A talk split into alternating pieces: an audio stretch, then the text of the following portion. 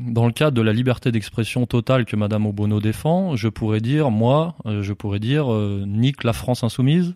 Alors oui, très bien, très très bien vu de la part de Pierre de Brague, tout à fait. Attention, qui que vous soyez, attention, cette fréquence est exclusivement réservée aux urgences. Sans blague Et vous croyez que j'appelle pour commander une pizza? Mais vous savez que vous commencez à m'énerver avec vos questions. Bah oui, mais- Est-ce que je vous en pose des questions ouais? Monsieur Corias, Pierre de Brague, c'est nous. La rédaction d'égalité et réconciliation revient sur l'actualité du mois écoulé. Pas de vacances pour l'information, il y a toujours des choses à dire et des tâches à nettoyer, n'est-ce pas, Monsieur Corias? Et oui, on n'arrête jamais. Je dirais même que cette rétrospective du mois de juin 2017, puisque c'est de ça dont il s'agit, est assez euh, chargée. Écoutez donc ce sommaire que je nous ai concocté, Monsieur Corias. Il est beau, il est jeune, il est bisexuel, il contrôle l'Assemblée nationale, le Sénat, le Congrès, Versailles, Matignon, l'Élysée et bientôt la moitié de l'univers. Et les médias. Il nous, et les médias, il nous envoie des messages indescriptibles. Bienvenue à Macronland. En voiture, Simone, la grande prêtresse du progrès, est morte, mais les chiens de garde de la République, que dis-je, les nouveaux moines de la laïcité, veillent sur, veillent et surveillent. Le communisme est fini, l'américanisme se fait botter le cul, mais l'international LGBT ira plus loin, plus profond que tous. Retour sur l'offensive mondiale d'un lobby actif. Et géopolitique, le Qatar se fait excommunier, Trump a-t-il tué le terrorisme islamiste?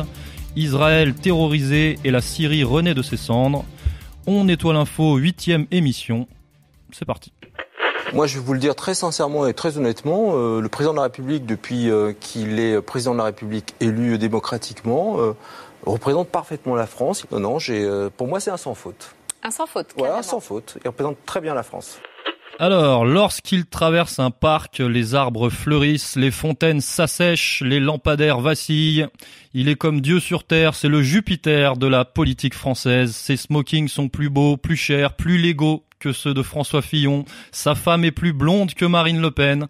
Et quand Jean-Luc Mélenchon vocifère en postillonnant, il le toise d'un sourire attendri et tout s'arrange. C'est le nouveau seigneur de la province France le king des hypercentres et de la gentrification nationale, Monsieur Corias. Monsieur Corias, veuillez vous incliner devant Emmanuel Ier, roi de France, qui a effectivement euh, pris le pouvoir euh, de l'administration française et de la de l'Assemblée, effectivement, de, de, tout le, de tout l'appareil d'État français finalement, avec ces, élections législatives du début du mois de juin.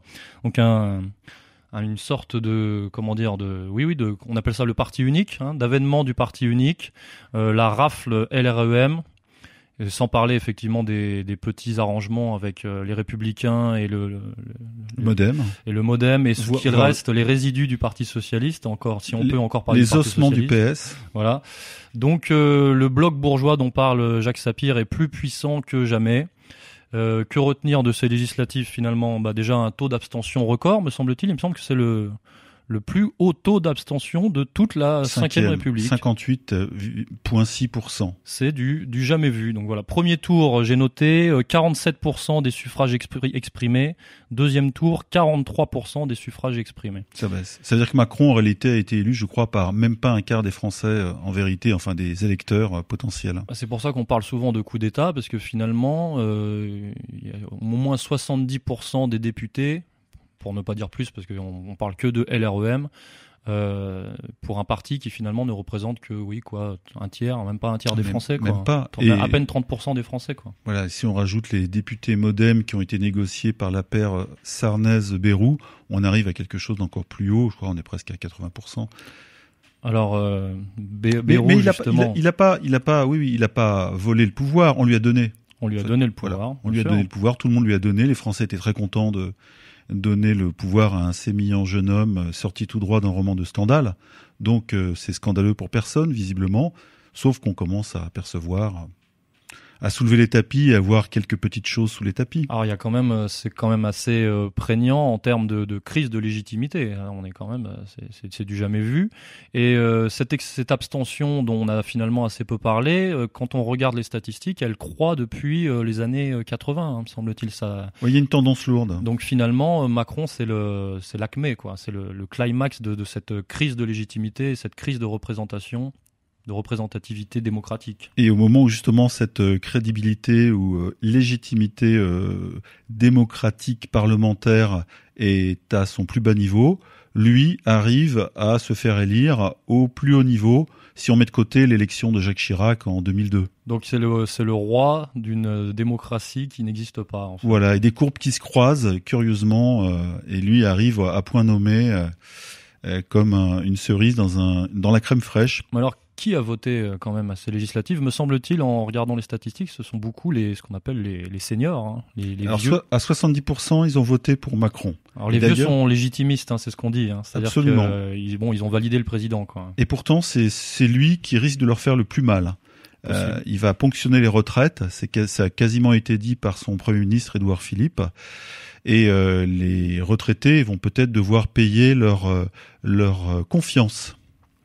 Alors effectivement, euh, Emmanuel Macron va mettre en place tout un tas de réformes euh, au niveau euh, économique et social qui nous viennent tout droit. On va pas, on va pas épiloguer, qui nous viennent tout droit de l'Union européenne. hein. C'était ce que j'expliquais la dernière fois. C'est-à-dire c'est de que- Merkel. Voilà, de Merkel. C'est-à-dire que, pour pas dire plus d'ailleurs, euh, la loi M. Connery, M. Khomri, El Khomri n'était finalement qu'un avant-goût.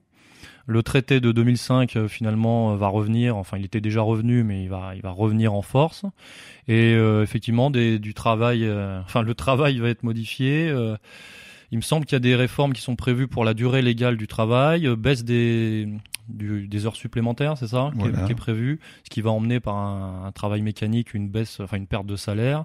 Et euh, de toute façon, c'est ce qui arrive quand on ne touche pas, quand on ne peut pas toucher à, à la question euh, de l'euro, à la question monétaire, on est obligé de faire des ce genre de réforme si on ne veut pas toucher au taux de change. Il s'avère que l'euro est sacralisé, hein, l'Union européenne est sacralisée dans ce dans ce milieu cosmique euh, divin euh, macronien. Il y a des dogmes et euh, le marché européen est un dogme. Voilà. Donc euh, ce que la formule qu'on utilisait, c'est euh, Emmanuel Macron euh, égale parti unique, élu par le média unique, grâce au média unique, qui défend la monnaie unique et pour l'intérêt du euh, l'adaptation de la France au marché unique. En tout cas, le marché unique européen, parce qu'il faut quand même euh, reconsidérer cette espèce de euh, d'ampleur du libéralisme ou du néolibéralisme euh, sous influence de américaine ou même de la CIA. C'est pas le cas sur toute la planète finalement. hein. En tout cas, on peut dire que Macron a adapté la France à euh, ce que l'européisme le mondialisme voulaient. Ça grinçait un peu, même, ça grinçait pas mal sous Chirac, surtout au niveau de la politique extérieure. Ça a grincé un peu avec Sarkozy, même s'il s'est aligné très rapidement sur la finance et les États-Unis. Et euh, Hollande, malgré tout, n'a pas été visiblement assez aligné. Lui, par contre, Macron, il n'y a pas, euh, comme on dit, une feuille de papier à cigarette entre le macronisme et le, le mondialo-européisme, l'européo-mondialisme. Oui, oui, l'euromondialisme dont on parle. Donc, qui va euh, effectivement attaquer, euh, en termes économiques et sociaux, euh, les conditions de travail des Français, les, les conditions de vie des Français, même si euh, euh, la plupart ne s'en rendent pas compte, car nous sommes dans le, comment on appelle ça, l'état de règne. L'état- de grâce. L'état de grâce, voilà. On est dans l'état d'urgence aussi, hein, l'état d'urgence qui. L'état de grâce d'urgence. Ouais. Allez hop, une synthèse, comme Macron. Une bonne synthèse. Euh, donc oui, est-ce que est-ce qu'on doit revenir là-dessus, de préciser que Macron ne défend pas les intérêts des Français à, pro- à- à proprement parler et qu'il va gérer la France comme une entreprise, plus, même pas comme une entreprise, même plutôt comme une, multina- une multinationale, pas comme une petite PME. Et euh, une expression que j'utilise de temps à autre, c'est effectivement il va licencier des Français de la France. Et euh, on, va tout droit vers l'ex-France ou la, la France sans Français, ou les Français sans, sans la France. Ou la France défrancisée. Voilà, ce, ce genre de schéma. Ce qui faisait voilà l'unicité de la France dans le monde est peu à peu euh, euh, grignoté par euh, voilà l'influence euh, mondialiste ou européiste. Et Macron, lui, est- va servir à, à, à faire passer ce comment on dit à faire passer le, le, le mauvais moment aux Français.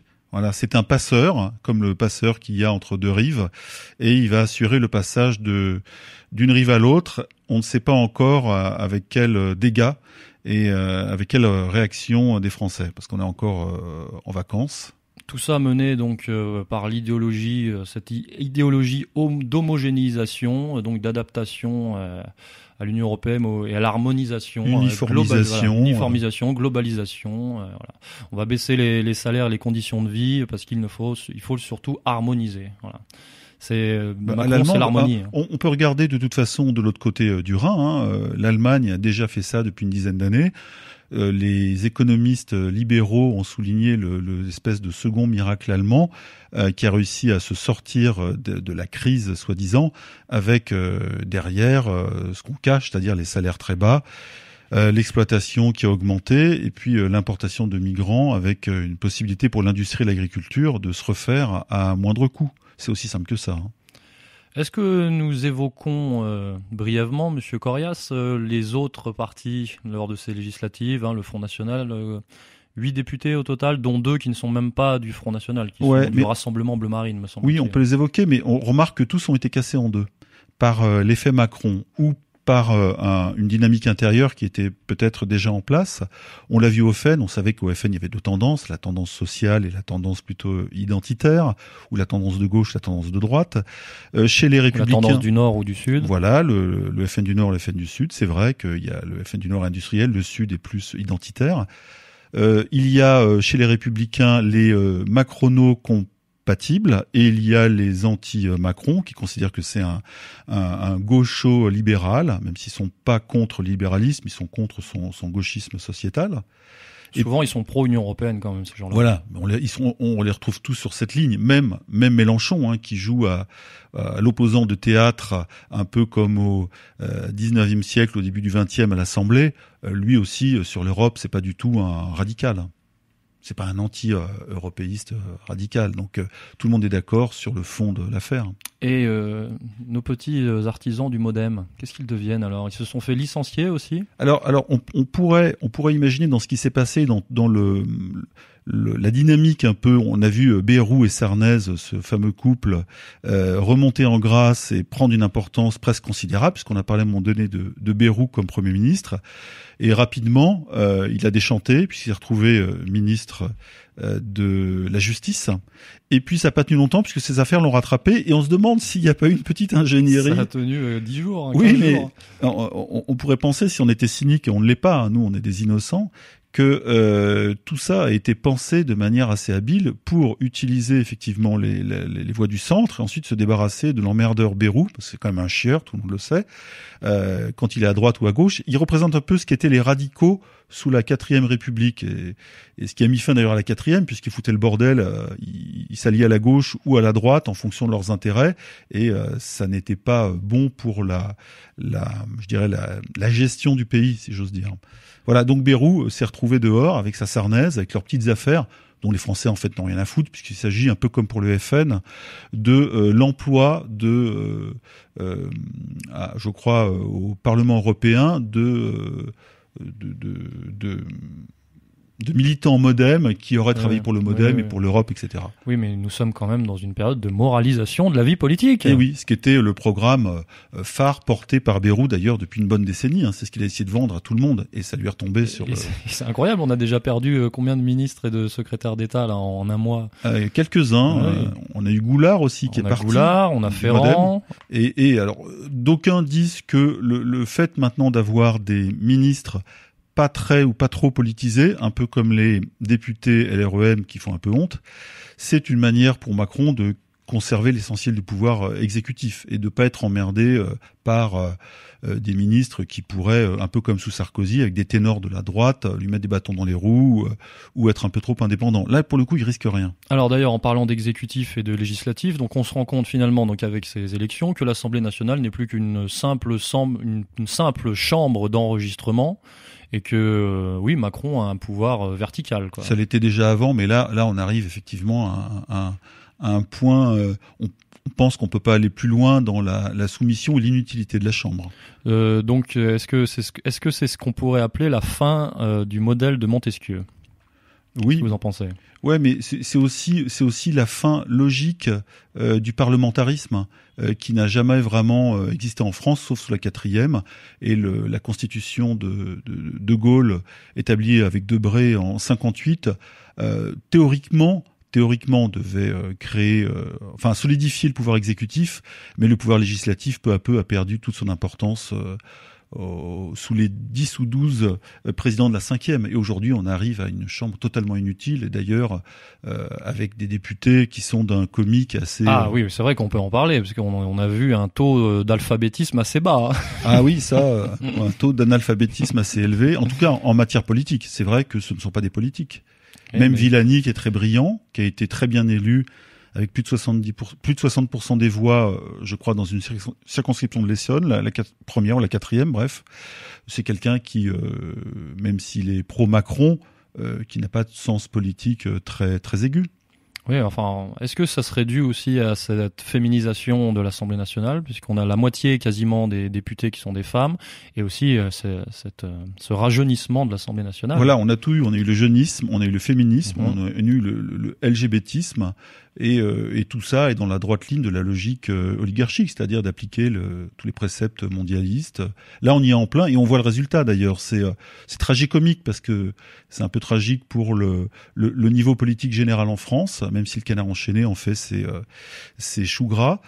Mais euh, quand on voit euh, les députés, leur langage, le niveau de langage des gens qui n'ont quasiment jamais lu un livre et qui connaissent rien de la profondeur politique de la France, c'est assez alarmant. Mais là encore, ça arrange Macron qui est tranquille sur, ses, ses, côtés. Qui a choisi finalement directement ses petits soldats, hein, parce qu'ils ne viennent pas, ces gens-là, ces, ces, ces, députés ne viennent pas finalement du, du sérail. Hein, ce sont vraiment des tout nouveaux qui se sont qui sont arrivés par là plus ou moins par arrivisme justement et qui sont pas euh, élus euh, d'une manière ou d'une autre quoi. C'est très intelligent. sauf euh, dans ce cadre-là quoi. Parce que les Français réclamaient de la société civile en politique mhm. et Macron a utilisé ça pour affaiblir euh, la Chambre et raffermir son pouvoir exécutif. C'est-à-dire qu'il a, il a dit, OK, les Français, vous voulez des techniciens, vous voulez des non politiques ou des non professionnels, je vais vous donner ce que vous voulez.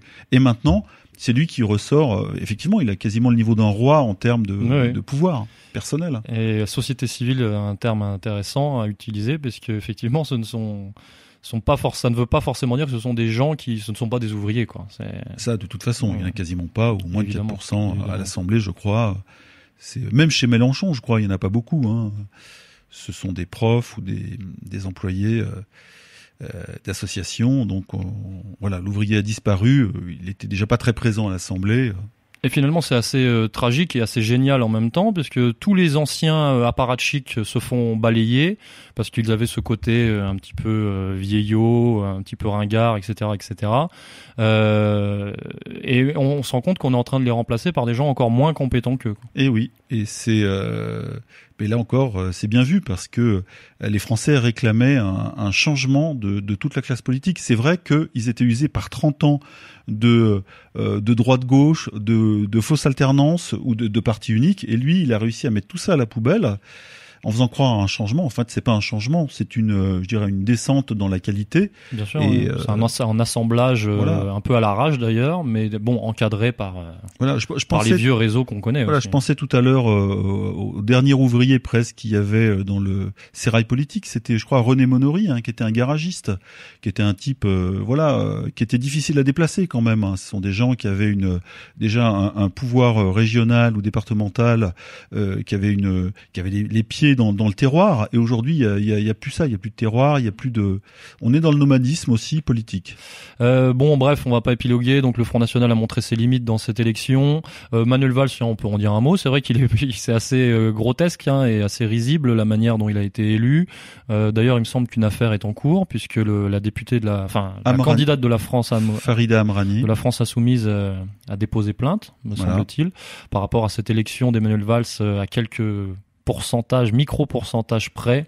Une centaine ou 300 voix maximum qui, ont été obtenues euh, dans un bureau qui était celui de, de Valls en dernière minute avec les portes fermées. Géré par son meilleur ami. Voilà, les assesseurs euh, de la France insoumise ne pouvant pas pénétrer dans le. Voilà, donc ça sent la, ça sent la magouille, mais rien n'est prouvé encore. En tous les cas, on a quand même l'impression que euh, si Macron n'a pas mis de candidat LREM sérieux face à Valls dans sa circonscription de l'Essonne, c'est peut-être qu'il y a eu une entente entre les deux et peut-être que Valls aussi sait des choses en étant, en ayant été ministre de l'Intérieur et Premier ministre, euh, qui étaient euh, dommageables éventuellement. Donc là, on sent qu'il y a eu un, un partage un peu, un, pacte de non-agression. Bon, Manuel Valls va pouvoir conserver à minima son petit train de vie et son petit prestige. Voilà. Tout en étant sorti du, du Parti Socialiste, donc il pourra voter pour les REM en douce, mais qui n'ont pas besoin de lui, parce qu'ils sont on, plus on 400. On, ne le croisera pas à Pôle emploi tout de suite, on va attendre. Non, les Français auraient bien aimé, hein, je crois, dans leur majorité, euh, donner une claque à, à ce mélange d'is no good et de, et de, de voilà, de euh, on, on, avait, on avait sur le site, je crois, croisé euh, deux personnages. Voilà, Détritus de Astérix, c'est-à-dire la zizanie, et Is No Good. Voilà, Is No Good Détritus, ça, ça, euh, ça résumait bien le, le, personnage. Avec votre parcours d'être devenu député, vous dites vive la France? Euh, c'est pas pourquoi pourquoi non, vive, mais la je, France? vive la France pourquoi en soi? Le 14 juillet? hein, pas convaincant. Non, mais alors pour finir euh, sur ces sur ces députés, on a eu la députée euh, Obono, hein, qui est une députée de la France Insoumise justement, qui qui a fait une petite déclaration euh, assez sympathique à la radio sur BFM TV. Sur BFM, c'était aux grandes gueules, non, c'est ça C'est ça. Oui, oui.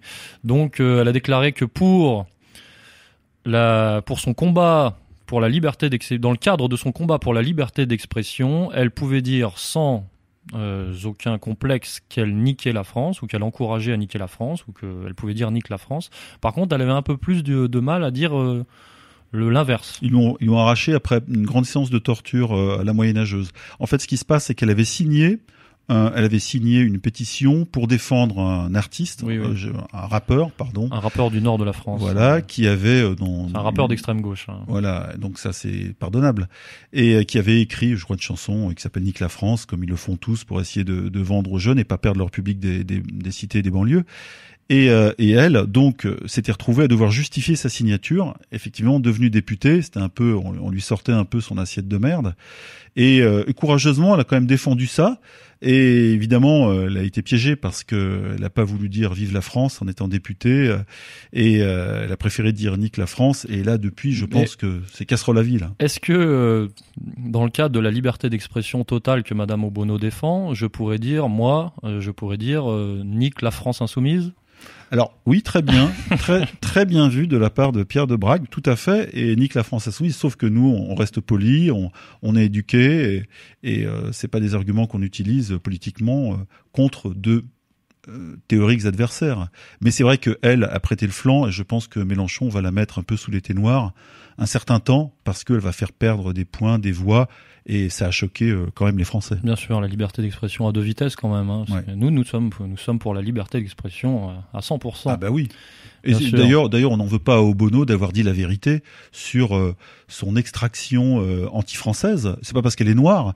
Il y a des gens d'extrême gauche bien blancs qui disent nique la France, je chie sur la France, je brûle le drapeau français ou je me torche avec, comme un artiste avait fait il y a quelques années. Et voilà, donc ces gens-là prennent leurs responsabilités. Après qu'ils aillent pas pleurer quand un peu à la Taubira quand ils sortent dehors, ils ont 30 euh, flics pour les protéger avec les gens qui leur, euh, qui leur crachent dessus. Voilà, donc c'était un avant-goût de ce qui nous attend pendant cinq ans avec tous ces charmants personnages qui vont représenter euh, la France, ou en tout cas certains Français. Que raconte donc la photo officielle d'Emmanuel Macron bah, Je ne vais pas vous surprendre, hein, Yves, qu'il en fait encore un peu trop. Ce n'est pas un symbole, mais une ribambelle de symboles qu'Emmanuel Macron nous inflige. La fenêtre est ouverte parce que c'est un air nouveau qui souffle sur l'Elysée. Les smartphones sont posés sur la table parce qu'il est moderne. Euh, dans le cadre de notre liberté d'expression euh, infinie, est-ce qu'on évoquerait, Monsieur Corias, la photo officielle? d'Emmanuel Macron, la photo officielle de notre président. Une photo qui, euh, qui a paru hein, ce mois de juin 2017 justement. Une photo avec euh, une iconographie, un symbolisme assez particulier euh, qui le distingue des, des, précédents présidents qui étaient quand même assez sobres. Si on met de côté évidemment François Hollande et son son jardin et son drapeau des Pays-Bas dans le fond là, qui, qui, a été aussitôt détourné avec Enfin bref, avec des Manuel Valls derrière qui essayait de creuser, de lui piquer la place. Oui, il y a eu beaucoup de détournements sur la photo d'Emmanuel Macron. Alors ça a été, oui, ça a Parce été. qu'il se tient sur une table et donc on, ça, les, les internautes l'ont mis dans différentes postures. Voilà, c'est un peu comme le selfie qu'il avait fait euh, avant, je crois, avec euh, ses, euh, ses, soutiens de LREM, où on le voyait avec son visage en gros plan, ses yeux écarquillés avec des pupilles de 12, éclatés à je ne sais quoi, sûrement un médicament, et ça a été placé partout, repris voilà, par les réseaux sociaux, c'était assez rigolo. Alors, est-ce que vous êtes, vous êtes intéressé aux, détails de cette photo? Alors, depuis que, que, Macron a fait sa déclaration le soir, enfin, a fait sa, sa mise en scène avec pyramide, Illuminati, œil machin, euh, loge maçonnique et tout le tout team, c'est vrai que euh, on peut s'intéresser de plus près à la sémiotique. Hein, c'est un mot qui est un petit peu euh, barbare. la les, les députés vont pas vous suivre là, monsieur. Non, je sais. Hélas, là, on va en perdre 400 ou 430 d'un coup. Mais euh, que Daniel Obono, je sais pas si c'est Daniel ou Madame Obono euh, cherche dans le dictionnaire sémiotique.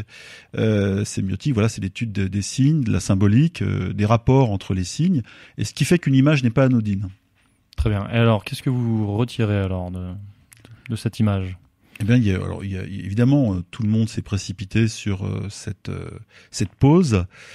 D'aucuns y ont vu le, le plagiat de la série américaine The President avec Martin Sheen, je crois, qui prenait la même pose. D'ailleurs, plusieurs photos ont été faites dans cet esprit.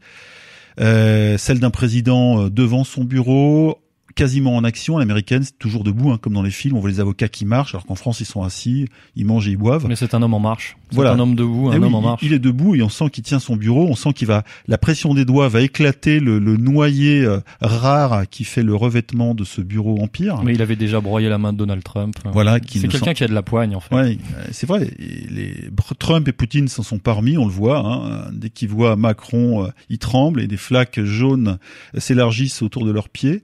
Mais euh, oui, il y a eu euh, effectivement une, étude à la loupe de cette photo officielle qui a, qui a montré euh, que Macron euh, savait euh, envoyer des messages en, en sous-main et en sous-couche. Alors moi j'ai relevé, hein, ça effectivement ça a fait un petit buzz sur Twitter, donc je vais je vais vous lire et je, je me garde de toute interprétation. Semble-t-il qu'il y a plusieurs ouvrages euh, qui apparaissent sur cette photo, dont deux qui sont ouverts, à savoir Le Rouge et le Noir de Stendhal et Les Nourritures terrestres de de Gide, c'est ça? André Gide. D'André Gide. Alors, euh, Le Rouge et le Noir serait une histoire d'un jeune homme qui devient l'amant d'une femme mariée, plus vieille que lui. Alors, faut-il voir une, une, analogie avec Brigitte Macron? Qui a 20 ans de plus que lui. Voilà. Et en parallèle, les nourritures terrestres, pardon, les nourritures terrestres de Gide euh, vous connaissez euh, Gide, Monsieur Corias Vous pouvez nous pas personnellement, mais je oui, je connais un peu sa, sa production, sa production pour ainsi dire. Euh, les nourritures terrestres de Gide et ses goûts particuliers. Oui, mais qu'est-ce que vous pouvez nous dire là-dessus d'ailleurs? Je, je n'oserais pas en parler là comme ça, euh, même s'il y a la liberté d'expression, c'est un petit peu délicat. Alors les nourritures terrestres. Gide aimait les garçons. Voilà, Gide aimait les garçons de toute taille. Et Emmanuel Macron aime les garçons de toute taille comme son garde du corps. Quelque chose du 56 Du 54, me semble 54. Alors, les nourritures terrestres, ce serait un, un récit sur un homme qui découvre la sensualité de la nature et le désir en aucun cas le désir homosexuel bien sûr. Donc il y aurait ces deux ouvrages en, à mettre en parallèle quand même qui pourraient euh, euh, simplement faire parler ou amuser ou envoyer un message. Euh, on, ne sait pas trop. En tout cas, euh, c'est un grand lecteur de, de Gide, ce, ce, Emmanuel Macron. Un autre ouvrage qui apparaît sur la photo, ce sont les Mémoires de guerre de De Gaulle, hein, je crois. Hein. Ouais, l'homme qui, l'homme qui a sauvé la France. Deux fois. Macron. Macron va peut-être sauver la France alors. Et on remarque que Emmanuel Macron a deux alliances sur cette photo. Voilà, j'invite les, les auditeurs à vérifier. Petite, euh, petit commentaire, pas de commentaire. Bah, je sais pas, je, je dirais euh, une alliance pour euh, un ami peut-être, une alliance pour une amie, une femme, un homme peut-être, voilà, pour montrer son sa dualité, son ambidextrité. Je pense que ça n'existe pas, mais voilà, quelqu'un qui est en nuance, avec des frontières un petit peu effacées frontières politiques, frontières sexuelles. C'est un no-border en fait, euh, un petit peu dans tous les domaines. Euh, voilà, c'est ça. Il n'y a plus de frontières, c'est les frontières, c'est le monde des frontières, euh, des frontières ouvertes. C'est le nomadisme à la fois sexuel, politique. il, picore à gauche, picore à droite. Il plaît à droite, il plaît à gauche, il déplaît à gauche, il déplaît à droite. Voilà, il sait utiliser c'est un, c'est un passeur, comme disais tout à, tout à l'heure. Il va faire passer la France entre deux rives. Après, on ne sait pas si le, si le bateau, enfin le, le bac va réussir à aller sans dégâts euh, de l'autre côté, c'est-à-dire côté mondialisme, américano-sioniste, etc. En tout cas, lui, c'est son rôle. Hein. Voilà, donc euh, Emmanuel Macron. Euh chantre de la société ouverte voilà, de, de Georges Soros la disparition de Simone Veil. Elle aurait eu 90 ans le 13 juillet prochain. Hommage multiple et unanime. On va y revenir. On va revenir sur le parcours de cette combattante. Deuxième sujet du jour, sujet euh, français, mais aussi international. Simone Veil, elle a survécu aux chambres à gaz, mais pas au début du mandat d'Emmanuel Macron. Simone Veil nous a quittés, militante euh, de l'interruption volontaire de grossesse, euh, chantre elle aussi de l'Union européenne, survivante effectivement et mémoire de la Shoah. Elle a également œuvré dans le sens de l'immigration, hein, avec le comment on appelle ça le, regroupement familial. regroupement familial.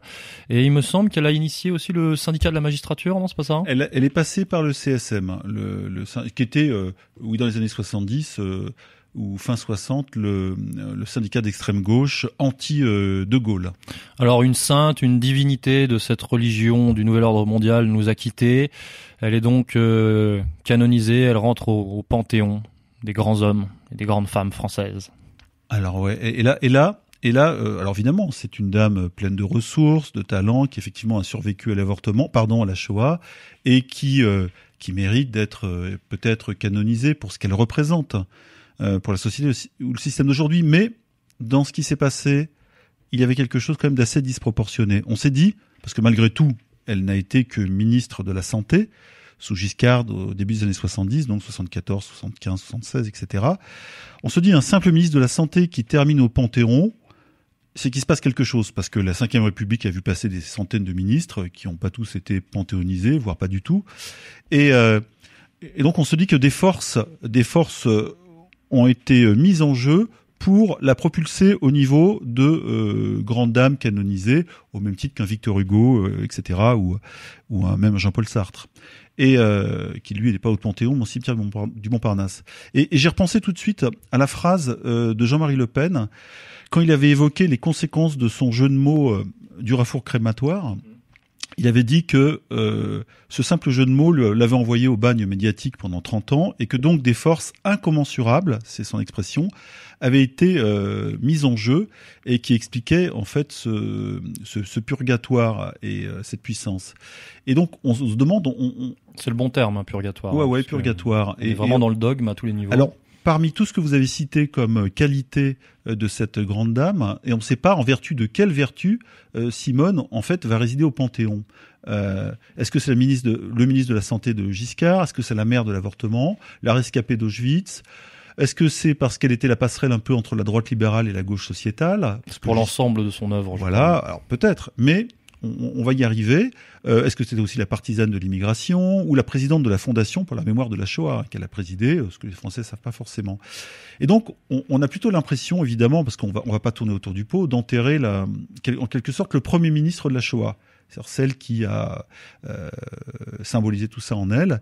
Et et euh, parce qu'on n'a pas fait autant de foin, par exemple, pour la mort de Ray Bombard, qui était un, mm-hmm. un, premier ministre français qui a défendu le franc avec toutes ses capacités. C'était un prof de, de, haut niveau, un prof d'économie. Euh, il a défendu la France avec vigueur, etc. Mais lui, euh, il a été jeté aux oubliettes. Hein, il a assez mal fini en termes médiatiques.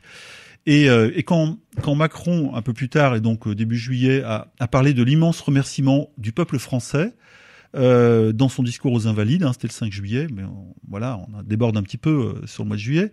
Euh, on se dit qu'il parle plutôt, euh, ça, ce serait préférable qu'il parle en son nom plutôt qu'au nom du peuple français, qui lui n'a pas véritablement accompagné euh, la disparition de la grande dame, euh, comme ça a été le cas pour, euh, par exemple, Victor Hugo, hein, qui a réuni 2 millions de Français lors de ses obsèques, ou même Sartre, qui a rempli le cimetière du Montparnasse et autour avec plus de 50 000 personnes, mmh. où les gens étaient véritablement émus. Euh, quant à Charles de Gaulle, c'est un peu pareil. Il y a même le monde entier qui est venu à. Et là, pour Simone, on a l'impression que c'est plutôt euh, voilà un hommage médiatique ou du monde médiatico-politique, mais que le peuple n'a pas vraiment suivi. Et euh, et ça m'a rappelé en fait le euh, ce que les forces médiatico-politiques avaient essayé de faire lors de la mort d'Ilan Halimi en 2006. Il avait été tué en février 2006, je crois, enlevé, assassiné par une bande de brigands de banlieue.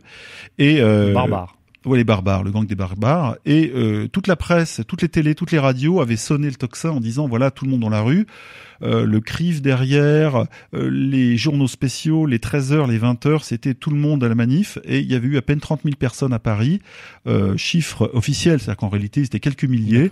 Et le CRIF attendait un million de personnes. Et donc on sent c'est pour ça que je parle de disproportion, que la mort de Simone, même si les Français l'aimaient bien, on leur avait quand même expliqué qu'il fallait bien l'aimer. Et, euh, la famille, euh, dit le journal Le Monde, avait accepté une cérémonie ouverte au public. Et le Monde, je cite Le Monde, hein, ce sont des dizaines d'inconnus qui sont venus rendre hommage à la, dame, à l'immense dame. Euh, voilà, donc on est très loin de, des funérailles nationales de Victor Hugo. Hein, C'était en 1er juin 85, 1885, ou donc de Charles de Gaulle en novembre 70, où 40 000 personnes se pressaient à colomber les deux églises, l'église pleine à craquer, et ensuite le gratin politique mondiale qui se précipite à Paris. Voilà, là il y a une disparition d'un grand homme. Voilà, et donc euh, je pense qu'en en ayant trop communautarisé Simone, j'allais dire de Beauvoir, non, Simone Veil, bon, on a fini par euh, communautariser euh, ses funérailles ou, les hommages et elle a, a dénationalisé un petit peu parce que qui dit communautarisme dit anti-nationalisation en quelque sorte. Voilà. Euh, donc c'est cette disproportion, moi, qui m'a, qui a fait que je me suis interrogé et euh, j'ai plutôt eu l'impression qu'il y a eu l'hommage d'un système médiatico mhm. politique plutôt que l'hommage d'une nation. Et le peuple s'est tenu un peu loin derrière de tout cela et euh, sans être anti Simone Veil. Hein. Et euh, euh, voilà, donc je ne suis pas sûr que par exemple Dieudonné, qui est un personnage très populaire, ait le droit à un tel hommage de la part du système médiatico-politique.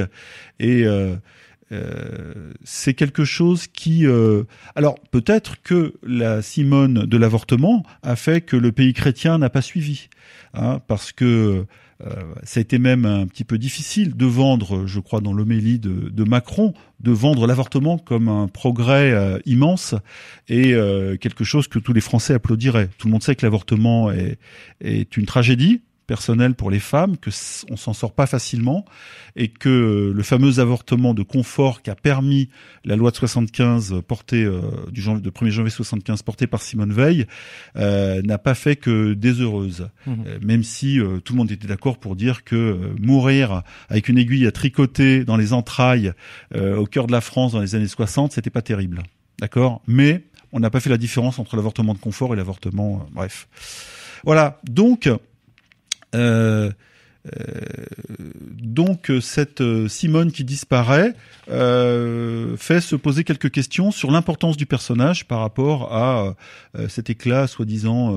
et d'ailleurs, d'ailleurs, les autres pays n'en ont pas parlé outre mesure, sauf l'Europe parce qu'elle a présidé à un moment donné la, la communauté européenne. Hein. mais tout ça sent un petit peu l'hommage artificiel et boosté voire dopé, et le peuple n'a pas suivi. Donc sous impulsion euh, gouvernementale, associative. Euh. Voilà, toutes les forces, en fait, toutes les forces de l'oligarchie euh, se sont mises ensemble pour faire de Simone Veil le, un mélange entre Victor Hugo, entre Hugo, Sartre et De Gaulle, ce qu'elle n'a pas été. C'était le ministre de la Santé et qui a passé une loi qui était très controversée. Bien sûr. Voilà.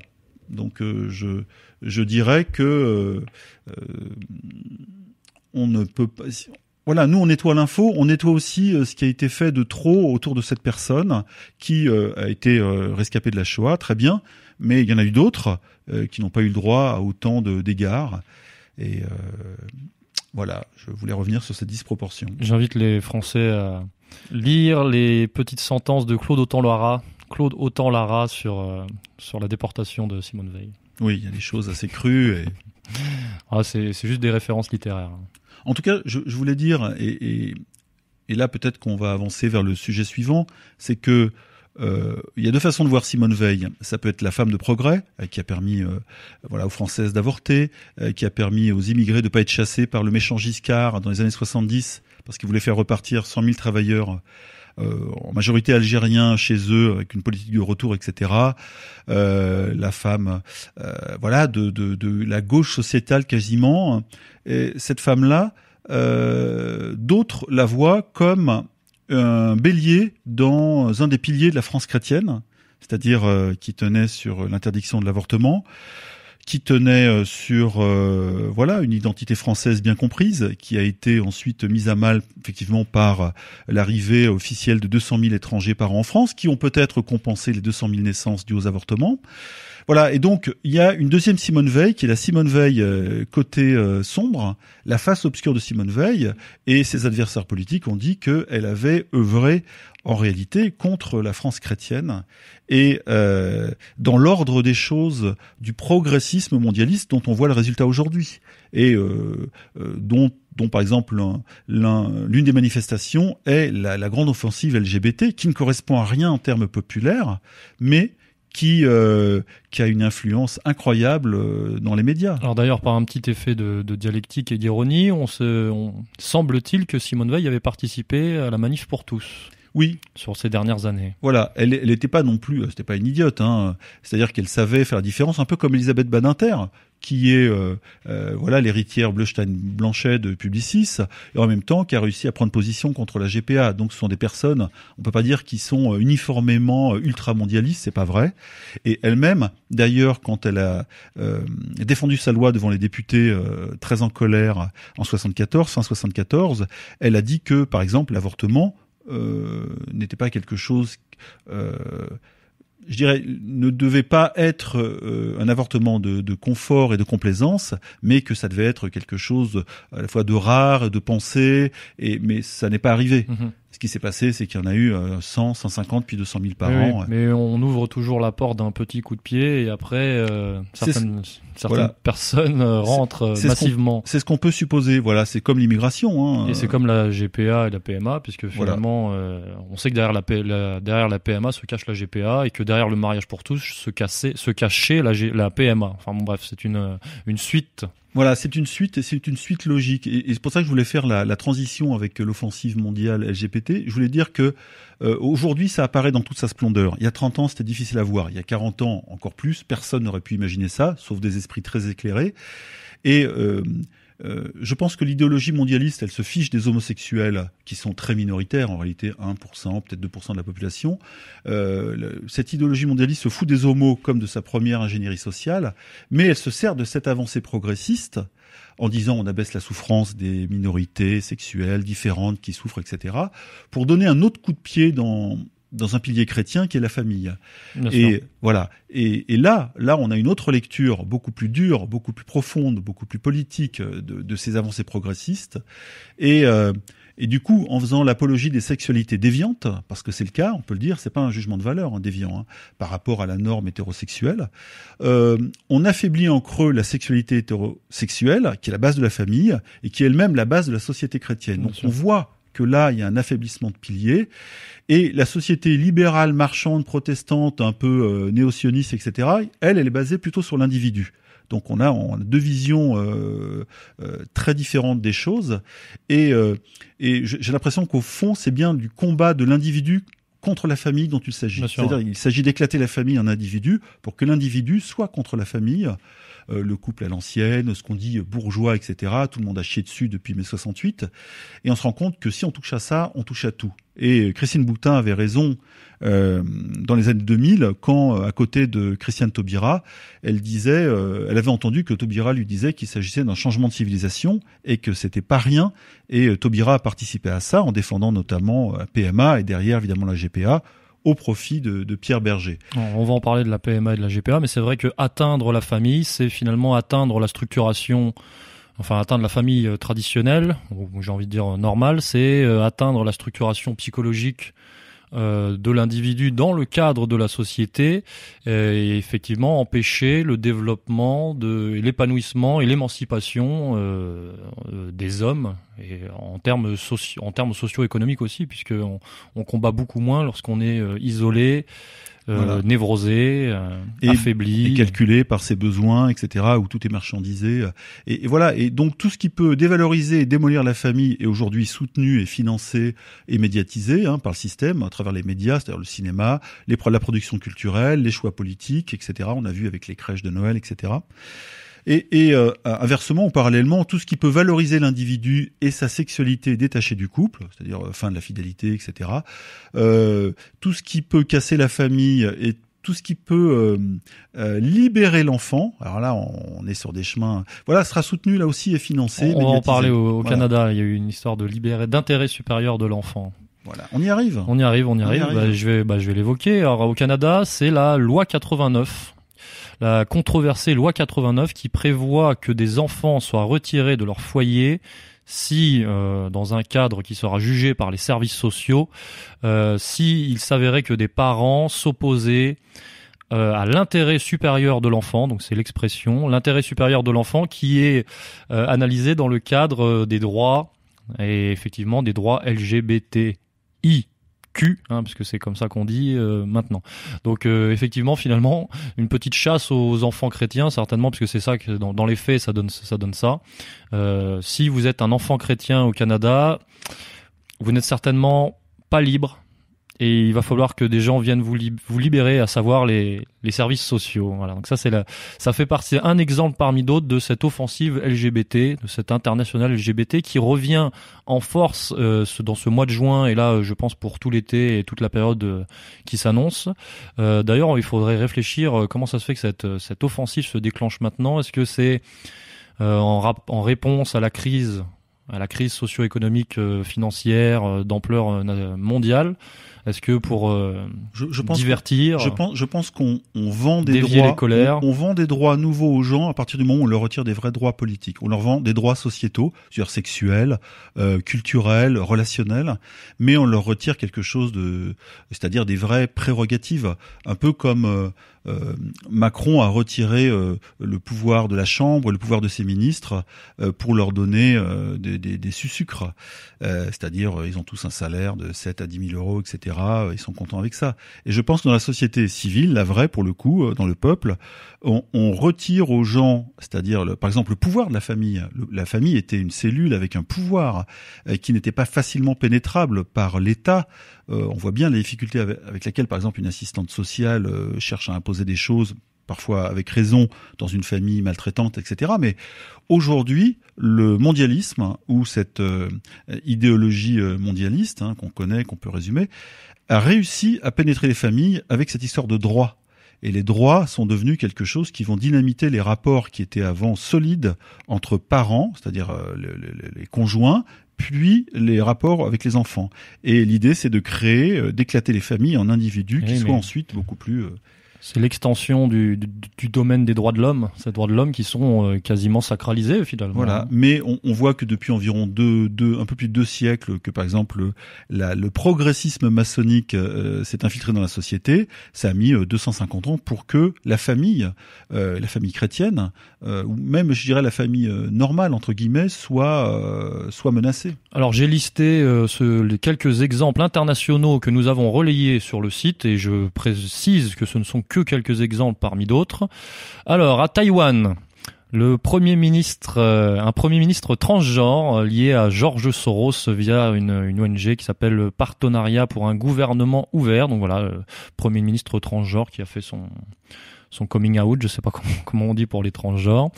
Euh, donc au Canada, la loi out avec un e à la fin, il y a un tiret.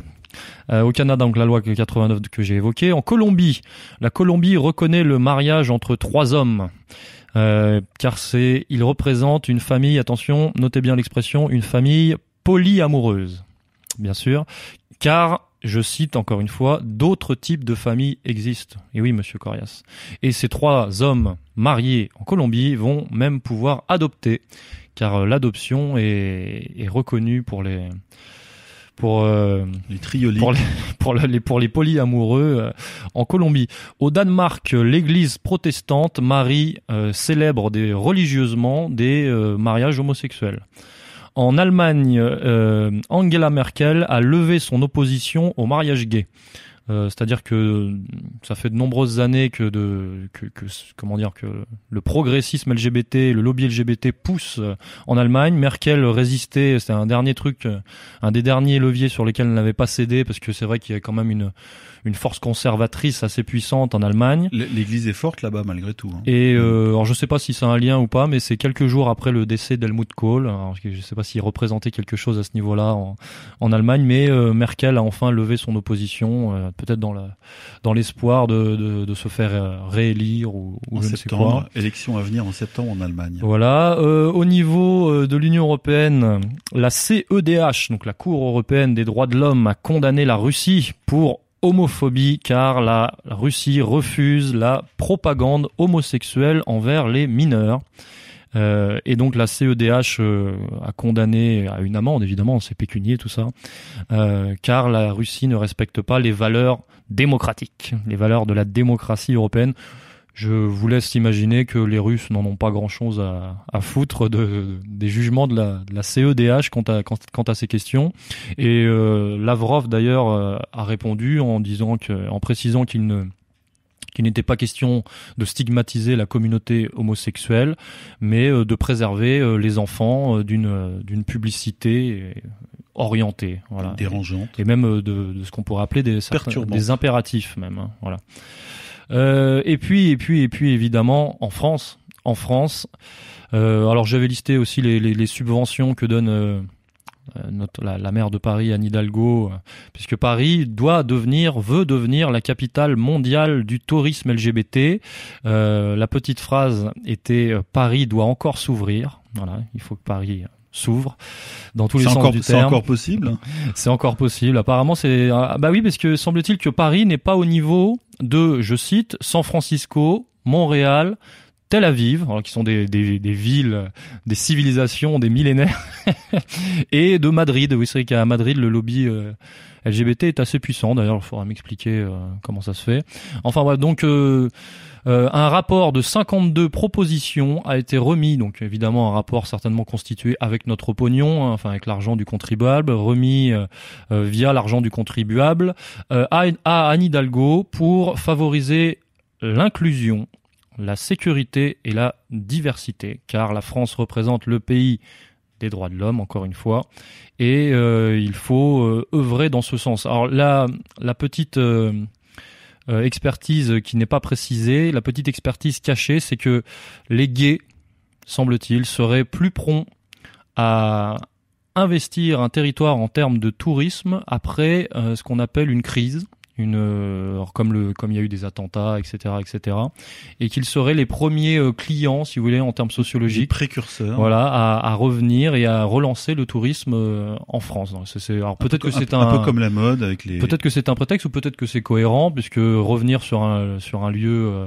traumatisé peut-être que je sais pas il y a quelque chose qui s'articule le, le, gay est à la pointe de l'idéologie mondiale. C'est un individu c'est un il a des revenus importants etc on, on sait tous la sociologie du gay. On, on parle même pas de sexe. Là, on parle de l'individu euh, parfait, euh, euh, calibré pour le mondialisme. Hein. Il est contre la famille, même s'il veut se marier, mais en fait tout le monde sait très bien que les gays n'en ont rien à foutre du, du, mariage.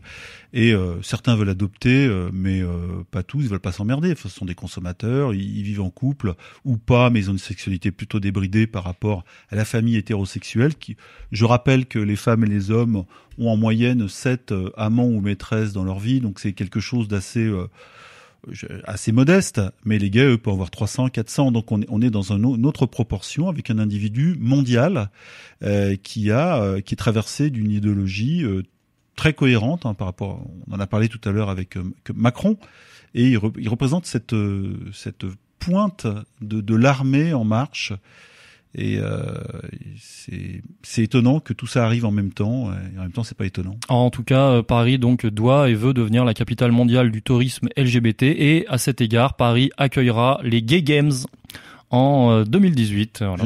il y a du business là derrière. J'ai senti une ironie dans la non, prononciation de Gay Games. Aucune, aucune ah, ironie. Ah et euh, voilà. Et donc effectivement, on a on a publié un article sur le site euh, qui reprenait les subventions euh, allouées par Anne Hidalgo et il y avait plusieurs milliers d'euros qui partaient notamment dans des, des associations, on va dire sexuellement communautaires. J'ai une petite chose à ajouter sur l'âne de Paris, hein, comme on l'appelle sur le site de manière assez affectueuse c'est qu'elle représente une espèce de survivance parce que les, les, socialistes ont été balayés, mais elle, du fait que les élections municipales ne sont pas calibrées sur la présidentielle législative, hein, qui sont maintenant en, en, même temps, qui sont posées en même temps dans l'agenda politique elle, elle va durer encore de manière incongrue jusqu'en 2020. C'est-à-dire qu'elle continue à faire du mal. Mhm. Tout le monde, honnêtement, se moque de ces, euh, espèces de choix euh, sociétaux, culturels, sexuels et, compagnie. Et elle va rester, elle va continuer à faire du mal, à creuser le déficit euh, qui est assez énorme. On avait publié un article justement sur la réalité de la dette parisienne qui est assez effroyable. On atteint le milliard d'euros, je crois, et euh, avec Paris qui commence à vendre ses fesses pour euh, pour pas que les impôts locaux n'explosent encore plus. Bref, Anne Hidalgo, c'est cette survivance socialiste, j'allais dire social-sioniste, mais n'exagérons pas, qui, euh, même si elle a fait Tel Aviv sur scène, euh, qui, qui perdure à un moment donné où c'est justement balayé par le, le, le, le, corps électoral français et même le, peuple français. C'est-à-dire qu'elle elle fait de, de Paris une espèce d'entité incongrue, d'une une verrue, une verrue mondialiste dans une France qui, euh, qui ne veut plus de ça. Oui, oui, un, musée pour, euh, voilà. pour nomades, comment on appelle ça Oui, nomades. Italien nomade italien, ouais, pour, pour l'hyperclasse. Voilà, l'hyperclasse mondiale, avec et, un, joli décor. Voilà. Mais au moins elle tient debout parce que sinon c'était Nathalie Kosciusko-Morizet et Nathalie Kosciusko-Morizet, euh, je ne sais elle pas. Est fragile. elle, est fragile. Elle, est très fragile. Elle, me fait penser à ces femmes très pâles de, de, de l'époque de Stendhal, ces bourgeoises qui se pâment et qui peuvent tomber dans les pommes pour un mot, un, un petit mot déplacé. Et heureusement, à l'époque, le langage était châtié. Mais c'est vrai qu'elle, on la soufflette avec quelques flyers et elle peut tomber dans les pommes une journée. On souhaite un prompt rétablissement à NKM quand même. Ouais, qui a été apparu il y a quelques années euh, lorsqu'elle était en, très en fond auprès de Nicolas Sarkozy sur un cheval blanc comme une espèce de cavalière, euh, aristocrate voilà, c'est cette image merveilleuse. Bon, Hidalgo ou elle, c'est vrai, c'est kiff kiff Oui, je rappelle qu'elle était l'adversaire d'Anne Hidalgo pour la pour la mairie, la mairie de Paris. C'était la peste ou le choléra. Pour finir sur le, la France et ce, le lobby LGBT, euh, au mois de juin 2017, le Comité consultatif national d'éthique a remis un avis à Emmanuel Macron sur euh, les questions de PMA et de GPA, etc., etc. Conclusion, euh, le comité consultatif euh, national d'éthique est favorable à la PMA ouverte à toutes les femmes. Alors qu'est-ce que ça veut dire Donc les couples de lesbiennes. Voilà, qu'est-ce que ça veut dire ouverte à toutes les femmes? Ça veut dire que nous sommes en train de marcher vers l'institutionnalisation de ce qu'on appelle la PMA sans père. Donc effectivement, une procréation médico-assistée qui n'est plus réservée aux couples hétérosexuels, qui est infertile pour des questions de, fertilité, mais qui est ouverte à, pour ainsi dire, aux couples de lesbiennes et aussi aux femmes célibataires, enfin aux femmes seules. C'est-à-dire que on sort du cadre euh, véritablement euh, traditionnel, voire, euh, du, couple, du couple et de la famille. Du, même si vous voulez, là, comme le couple infertile représentait quand même symboliquement une question naturelle. Là, pour le coup, on sort véritablement dans les faits euh, de ce schéma-là. Ça, me rappelle en fait la chirurgie euh, qu'on appelait réparatrice avant, qui, est devenue la chirurgie esthétique. C'est-à-dire qu'avant, les gens qui étaient accidentés avaient le droit de se faire refaire le nez, ou ceux qui avaient le nez tordu, ou les oreilles trop décollées. Même la Sécu participait, c'est-à-dire que les chirurgiens et peu à peu c'est devenu une chirurgie justement de complaisance et de confort, un peu comme l'avortement. Et euh, on se retrouve aujourd'hui avec tout un secteur très juteux Bon, je n'irai pas plus loin, mais et tout ça au nom évidemment de l'égalité. Voilà, l'égalité. Euh, donc euh, tous les caprices de toutes les névrosées euh, de France vont pouvoir vont pouvoir être réalisés grâce à Emmanuel Macron qui a qui a dit qu'il était assez favorable à ce à cet avis lui aussi. Je trouve un peu sexiste, Monsieur Debray. je suis désolé. névrosés de France là. Enfin, conclusion, nous sommes passés du mariage pour tous à la PMA pour tous. Oui, bientôt la GPA pour tous. Et bientôt la GPA pour tous, mais c'est une question de, de timing. Pour le moment, ce n'est pas d'actualité. On va attendre encore euh, un an ou deux. Je voulais juste ajouter une petite chose sur Simone. Alors un petit ajout sur Simone Veil. Voilà, donc euh, tout à l'heure j'avais fait la liaison entre euh, Simone Veil avec cette attaque insidieuse finalement du, socle chrétien ou de la famille chrétienne et même musulmane d'ailleurs qui est très traditionnelle hein, comme chez les chrétiens. Donc je, les mets dans le même sac. Et, donc liaison entre le un peu de cette Simone chaud avortement et l'offensive LGBT donc il y a une logique structurelle on l'a vu et avec une congruence des buts qui saute aux yeux des gens qui sont un petit peu avertis euh, ou politisés ou qui s'intéressent aux choses sur la longueur et la profondeur. Et euh, je, voulais ajouter un, petit point de détail, c'est au moment où, pendant que Simone faisait baisser le taux de natalité euh, nationale après les Trente Glorieuses, où il y a eu un baby boom en France, hein, 45-75, et que Giscard donc sur son ordre à elle et peut-être aux gens qui étaient derrière elle renonçait à renvoyer 100 000 travailleurs algériens chez eux chaque année, nanana. Euh, pendant ce temps, le gouvernement israélien, lui, avait très conscience euh, de l'importance de la natalité et de la démographie et enjoignait ces euh, et donc en, en 75 enjoignait les les Israéliens euh, ou les Juifs envoyés dans les territoires qui avaient été piqués aux Syriens etc euh, et aux, et aux, Jordaniens après la guerre de 73 pour aller peupler et repeupler les colonies en faisant six ou sept enfants en moyenne. Donc la démographie, ça compte, ça a un sens politique. Et aujourd'hui, on sait tous que euh, entre Israël et la Palestine, il y a une compétition euh, nataliste, euh, mais de laquelle, dans laquelle les Israéliens sortiront pas vainqueurs, parce qu'on pense qu'en 2050, etc., la population arabe en Israël aura atteint la population juive. Voilà. Donc ça veut dire que d'un côté, euh, on, sait très bien qu'il faut faire des enfants et beaucoup d'enfants, et il n'y a pas d'avortement là-bas. Hein. Je pense que la, la femme israélienne couverte qui va se faire avorter, elle va se prendre des pierres, euh, alors qu'ici, euh, voilà, pour nous.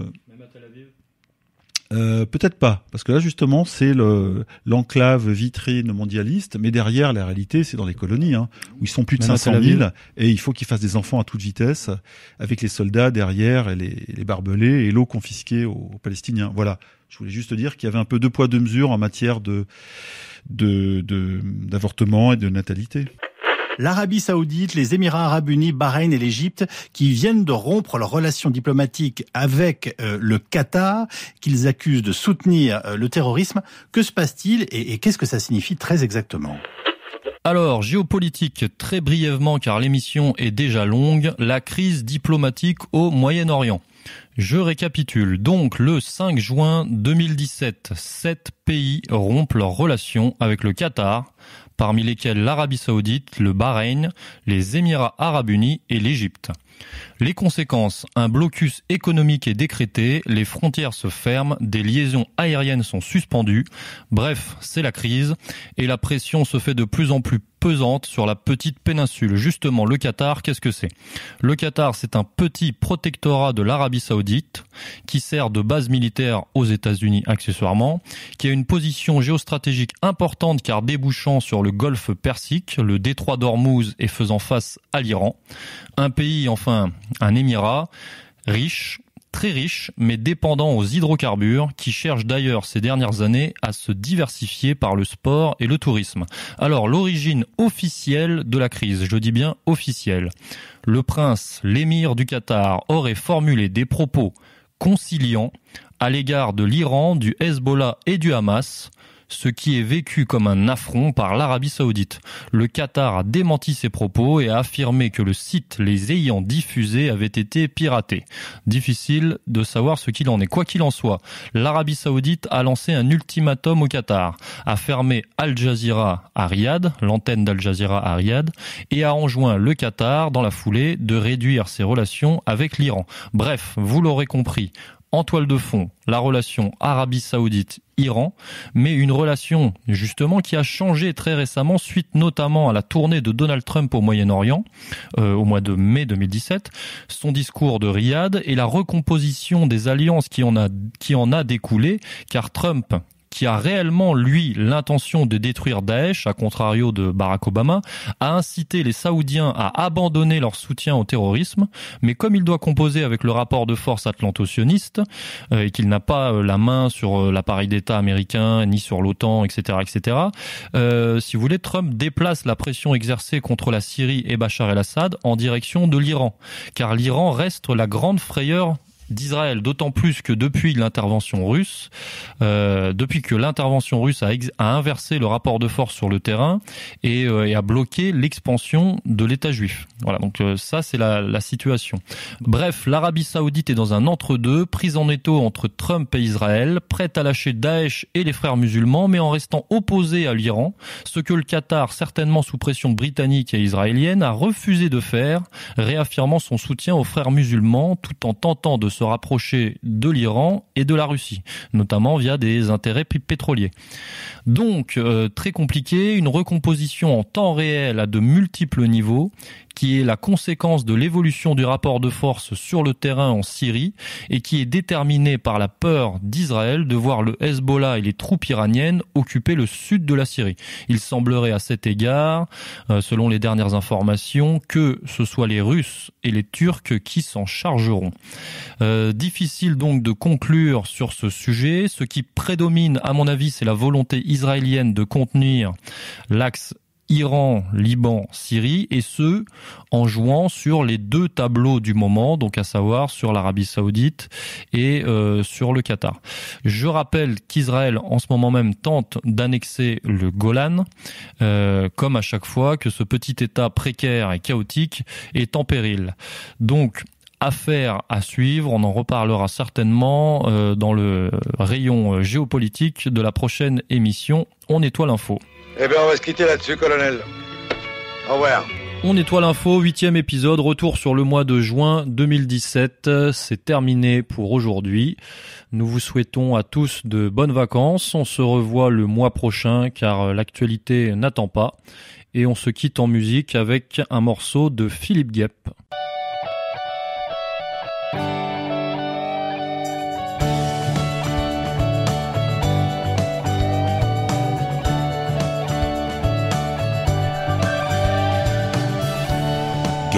Prends soin des fleurs.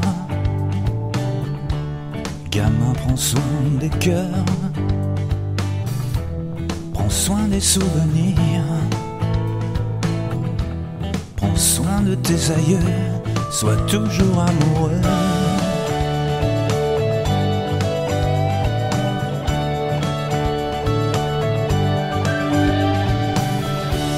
Gamin prends soin des filles